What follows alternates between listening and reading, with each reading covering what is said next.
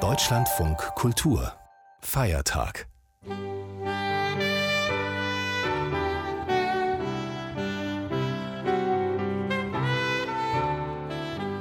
Ernten und geerntet werden. Über den Dank als Wesenszug des Christlichen. Von Fra Georg Lengerke. Eine Sendung der katholischen Kirche.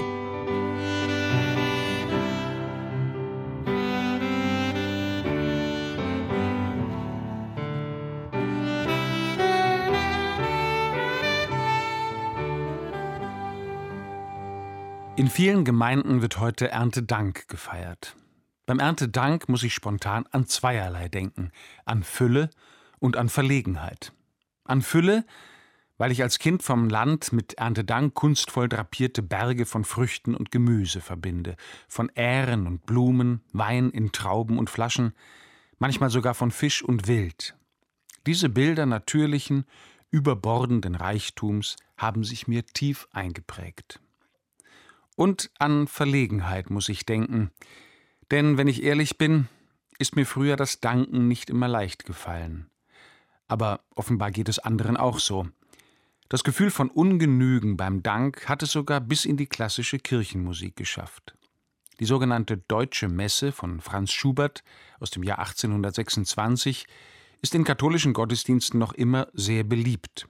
Beim Gesang zur Bereitung der Gaben von Brot und Wein für das Abendmahl gibt es allerdings eine Stelle, bei der ich immer stocke. Da heißt es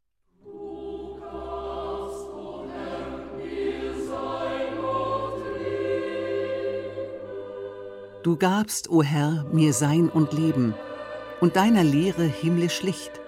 Was kann dafür ich Staub dir geben? Nur danken kann ich, mehr doch nicht.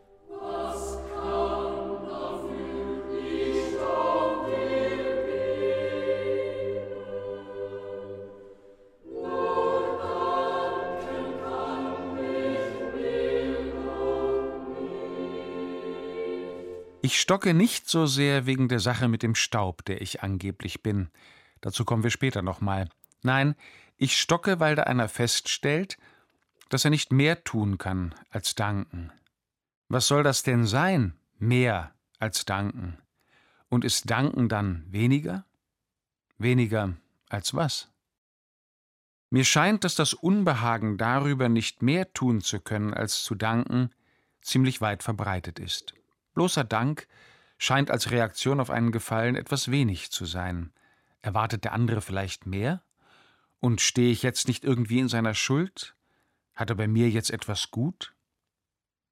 Bei solchen Gedanken geschieht etwas Unheimliches. Aus einem Geschenk wird ein Geschäft. Dabei danken wir doch für das, was wir geschenkt bekommen, für das, was gratis ist, also aus Wohlwollen für das, was umsonst ist, aber nicht vergeblich, ohne Gegenleistung, aber nicht folgenlos. Ich habe das erst lernen müssen, mir die Freundlichkeit und Güte von Menschen gefallen zu lassen.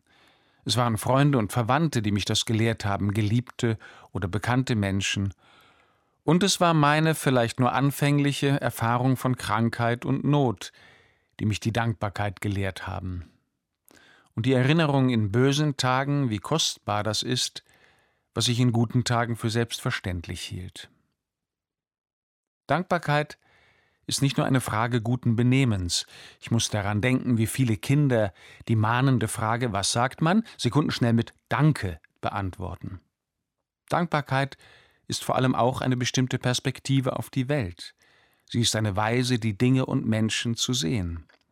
Wer dankbar ist, für den hat die Welt Geschenkcharakter. Für den dankbaren Menschen werden Dinge zu Gaben, Fähigkeiten zu Begabungen und Umstände zu Gegebenheiten.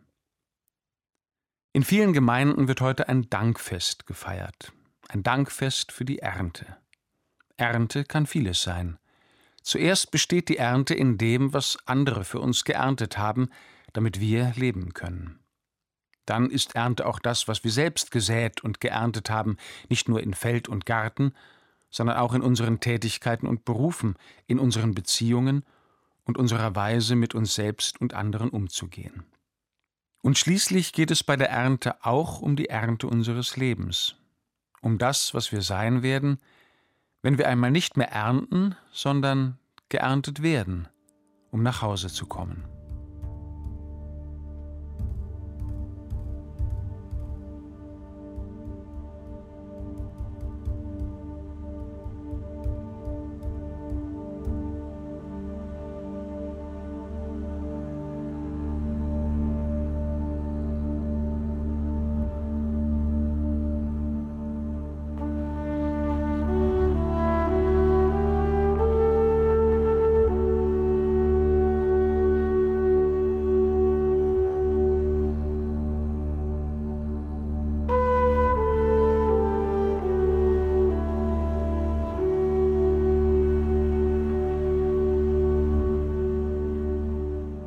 Manchmal höre ich den Einwand, warum wir Städter denn überhaupt noch Erntedank feierten, wo wir doch gar nicht mehr ernten. Vielleicht ist dieses Fest für uns aus diesem Grund sogar noch wichtiger. Denn es erinnert uns auch daran, dass andere für uns gesät und geerntet haben. Der Erntedank erinnert uns daran, wie viele Menschen Tag für Tag dafür sorgen, dass unsere tägliche Nahrung gesät, geerntet, hergestellt wird und bis zu uns nach Hause kommt. Veränderungen des Klimas, eine Pandemie und Krieg in Europa erinnern uns derzeit daran, wie kompliziert und fragil das System unserer wechselseitigen Abhängigkeit und der Versorgung der Menschen mit dem täglichen Brot ist. Es ist nicht selbstverständlich, dass der Kühlschrank voll und der Tisch gedeckt ist, und zwar für keinen von uns. Ich erinnere mich daran, dass wir in der Schule einmal nachvollzogen haben, wie viele Menschen wie viel arbeiten müssen, damit bei mir etwas auf dem Teller landet. Wie viele von denen arbeiten unter prekären, gefährlichen oder ungerechten Bedingungen. Wie viele mit Fleiß, Hingabe und Freundlichkeit, auch wenn ihre Arbeit noch so eintönig ist.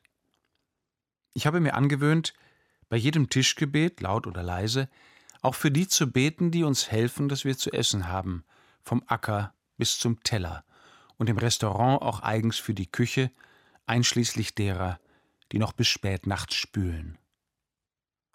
Erntedank ist deshalb auch ein Protest und ein Widerstandsfest gegen die Entfremdung und Entmenschlichung unserer Produktions- und Lieferwege. Diese zu hinterfragen hat eine alte Tradition. Elisabeth von Thüringen lehnte es schon im 13. Jahrhundert ab, Speisen zu sich zu nehmen, die ungerecht erworben oder erpresst waren.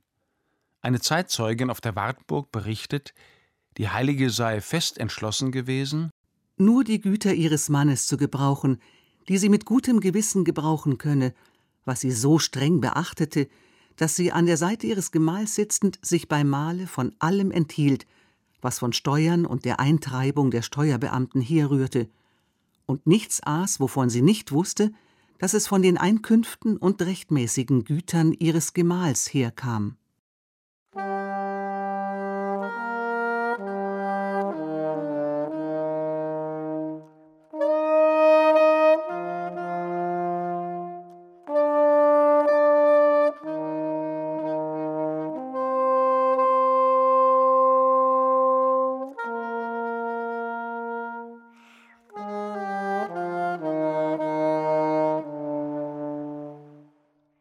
Als erstes sind es Menschen, denen wir danken. Christen und Gläubige anderer Religionen danken am Erntedankfest darüber hinaus Gott als dem Ursprung aller Gaben. Im Dank an Gott danken gläubige Menschen dem göttlichen Geber hinter allen menschlichen Gebern. Gott ernährt uns immer auch durch die Menschen, die sich um uns sorgen, denn Gott schenkt den Menschen nicht nur die Saat und die Ernte, sondern auch die Gabe, säen und ernten zu können und füreinander da zu sein.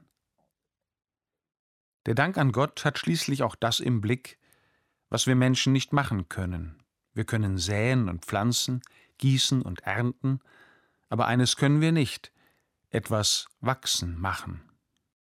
Wir haben bisher von der Ernte im wörtlichen Sinn gesprochen. Aber auch wenn wir nicht selbst in der Landwirtschaft tätig oder Hobbygärtner sind, können uns Saat und Ernte bildlich etwas über unser Leben sagen.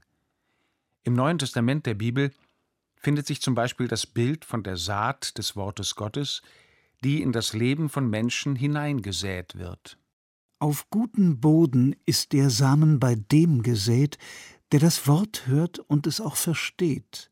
Er bringt Frucht, hundertfach oder sechzigfach oder dreißigfach. Die Saat ist im Evangelium auch ein Bild der Lebenshingabe des Jesus von Nazareth, die nach seiner Auferstehung fruchtbar wird. Kurz vor seinem Tod sagt Jesus zu seinen Jüngern Wenn das Weizenkorn nicht in die Erde fällt und stirbt, bleibt es allein. Wenn es aber stirbt, bringt es reiche Frucht. Und für den heiligen Paulus sind Saat und Ernte ein Bild für den Tod und die Auferstehung. So ist es auch mit der Auferstehung der Toten. Was gesät wird, ist verweslich, was auferweckt wird, unverweslich. Aussaat und Ernte können also auch ein Bild für das sein, was wir selbst weggegeben oder investiert haben und später vermehrt oder verwandelt wieder herausbekommen. Auch die von uns, die weder Landwirte sind noch einen Gemüsegarten haben. Säen ist ein mutiges Geschäft. Der Sämann wirft ja gewissermaßen die Saat weg, versenkt sie im Boden und vertraut sie der Erde an, ohne Sicherheit oder Garantie, dass etwas daraus erwächst. Den Mut und das Vertrauen des Sämanns beschreibt Rainer Kunze in einem Gedicht. Ich halte ein Samenkorn in der Hand, mein einziges Korn. Sie sagen, ich soll das Korn in die Erde legen. Ich muss mein Korn schützen, mein einziges Korn. Ich habe nie erlebt, dass es Frühling gibt. Sie sagen, es wächst neues Leben aus dem Korn. Ich verliere mein Korn, mein einziges Korn. Ich habe nie erlebt, dass es Frühling gibt. Sie sagen, ich muss mein Korn riskieren, mein einziges Korn, aber ich habe nie Frühling erlebt. Mein Geliebter sagt, es gibt Frühling. Ich lege mein Korn in die Erde.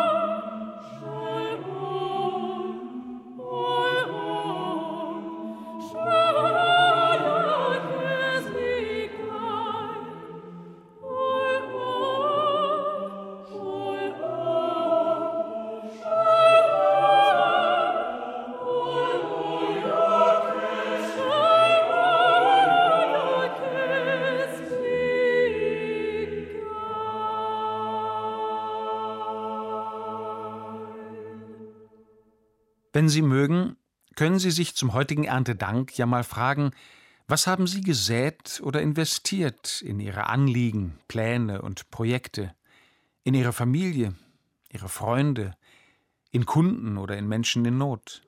Was haben Sie riskiert? Was haben Sie sich getraut und was ist daraus geworden? Wofür haben Sie Grund zu danken? Vielleicht zusammen mit denen, die noch mehr davon profitiert haben als Sie selbst. Auch in diesem bildlichen Sinn können wir für Saat und Ernte danken, dafür, dass wir säen konnten und gesät haben, dass wir etwas zu verschenken hatten und geschenkt haben, auch und gerade da, wo wir selbst nichts davon hatten. Erntedank kann auch der Dank dafür sein, dass ich anderen eine Freude machen konnte. Für das, was aus unserer Saat wurde. Für das, was wir, wie ein Wort aus den Psalmen sagt, unter Tränen gesät und mit Jubel geerntet haben. Und wir können für das danken, was frühere Generationen gesät und wir geerntet haben. Ich muss dabei zum Beispiel an das Holz denken. Die Waldbauern ernten, was ihre Großeltern gesät haben. Und es kann sein, dass durch Unwetter oder Käfer in einem Jahr die Ernte von Generationen verloren geht. Dasselbe gilt von Entscheidungen und Maßnahmen unserer Vorfahren, von deren Folgen wir heute profitieren und die oft doch ähnlich gefährdet sind wie der Wald.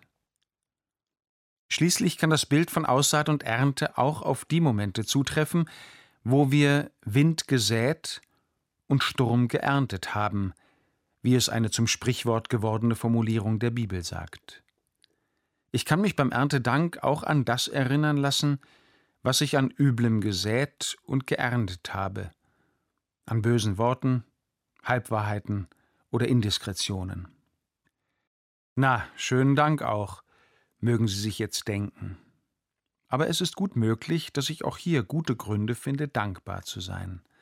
Für eine Vergebung, die ich erbeten und empfangen habe, für eine Wiedergutmachung oder Versöhnung, die möglich wurde, aber auch für das, was ich daraus gelernt und fortan besser gemacht habe.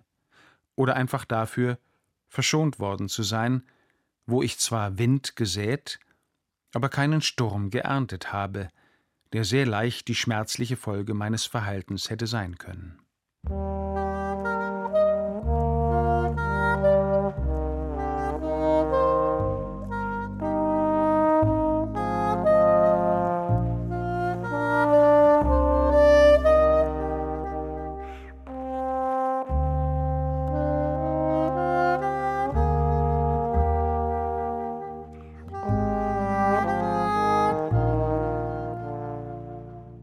Aussaat und Ernte. Sie stehen nicht nur für das, was wir haben, sondern auch für das, was wir sind. Wir säen und ernten nicht nur, irgendwann einmal werden wir auch gesät und geerntet. In volkstümlichen Darstellungen wird der Tod personifiziert von einem, der die Ernte einbringt, dem Sensenmann oder dem Schnitter. Die Bilder von ihm zeigen häufig ein Skelett mit einer Sense oder Sichel in der Hand. Allerdings führen diese Darstellungen vom Sensenmann den Menschen weniger die Ernte vor Augen, sondern das Abmähen und das Abgemäht-Werden. Der Sensenmann ist der, der den Menschen vom Leben abschneidet. Dieses Unheilsbild kommt auch bei den Propheten im Alten Testament der Bibel vor. Beim Propheten Jeremia wird ein Totenlied gesungen über eine in jeder Hinsicht verkommene und vernichtete Stadt, und die Bilder ähneln denen, die uns auch heute aus den Kriegs-, Hunger- oder Seuchengebieten der Welt erreichen. Der Tod ist durch unsere Fenster gestiegen, eingedrungen in unsere Paläste. Er rafft das Kind von der Straße weg, von den Plätzen die jungen Männer. Rede, so lautet der Spruch des Herrn, die Leichen der Leute liegen wie Dünger auf dem Feld, wie Garben hinter dem Schnitter. Keiner ist da, der sie sammelt. Anders klingt es in den Evangelien, den Berichten des Lebens Jesu.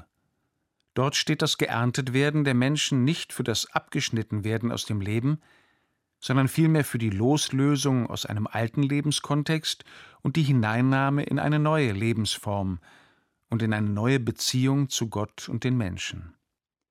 Als Jesus seine Jünger aussendet, um das Evangelium zu verkünden und Menschen für ihn und seine Sache zu gewinnen, da sagt er nicht, vor euch liegt sehr viel Arbeit, es gibt viel zu tun, sondern er sagt, die Ernte ist groß. Am Ende der Bibel werden dann beide Bedeutungen von Ernte zusammengeführt, das Ende unseres irdischen Lebens und das Nachhausekommen der ganzen Menschheit bei Gott. Der Schnitter ist hier nicht mehr ein gruseliges Gerippe mit einer Sense, sondern es ist Jesus Christus selbst. Ihn sieht und beschreibt der biblische Verfasser in einer himmlischen Erscheinung so. Dann sah ich und siehe eine weiße Wolke. Auf der Wolke thronte einer, der wie ein Menschensohn aussah. Er trug einen goldenen Kranz auf dem Haupt und eine scharfe Sichel in der Hand. Und ein anderer Engel kam aus dem Tempel und rief dem, der auf der Wolke saß, mit lauter Stimme zu Schick deine Sichel aus und ernte, denn die Zeit zu ernten ist gekommen. Die Frucht der Erde ist reif geworden. Und der auf der Wolke saß, schleuderte seine Sichel über die Erde, und die Erde wurde abgeerntet.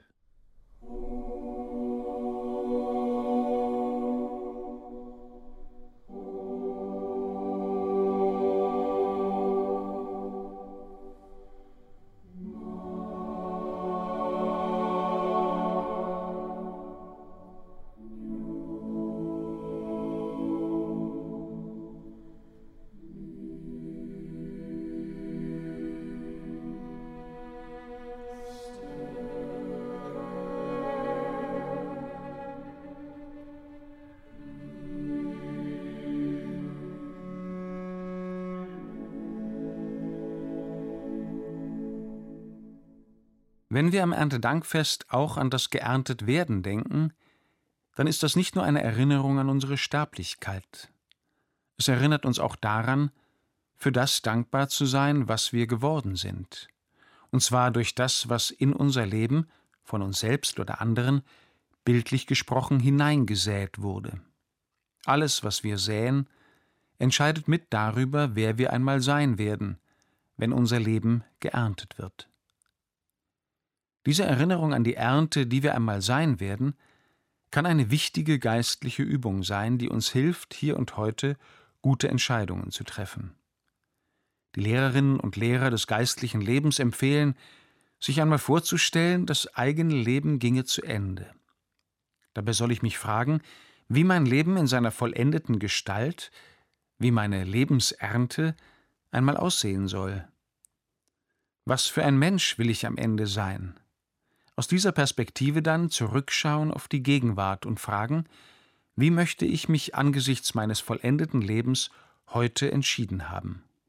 Oder im Bild von Aussaat und Ernte gesagt, was möchte ich angesichts meiner vorgestellten letzten Lebensernte heute in mein Leben säen?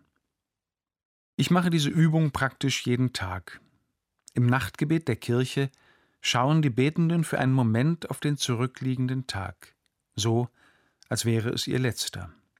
So, als legten sie nach Saat und Ernte, was von ihrem Lebenstag übrig bleibt, in die Hände Gottes zurück. So wird jeder Abend zu einem kleinen Erntedankfest. Bei diesen kleinen Erntedankfesten denke ich mittlerweile mehr an die Fülle als an die Verlegenheit. Danken können ist ein Glück, denn wer dankt, feiert, dass er beschenkt ist. Und wenn ich das tue, dann ahne ich auch, was in der deutschen Messe gemeint ist, wenn da einer den Schöpfer der Welt fragt, was kann dafür ich Staub dir geben? Gemessen am Universum bin ich weniger als ein Staubkorn. Aber in den Augen Gottes bin ich unendlich viel mehr als das. In den Augen Gottes ist jeder Mensch das einzigartig erschaffene, ins Leben gerufene, angeschaute und geliebte Kind, dem Gott die Schöpfung anvertraut und dem er ihre Früchte schenkt. Wenn dieses Geschenk ein Geschenk bleiben und nicht zum Geschäft werden soll, dann bleibt wirklich nichts, als nur zu danken für jede Saat, für jedes Wachsen und für jede Ernte. Nur danken kann ich, mehr doch nicht, singt die Gemeinde in Schuberts Messe. Und ich denke mir, nur danken kann ich, mehr geht nicht.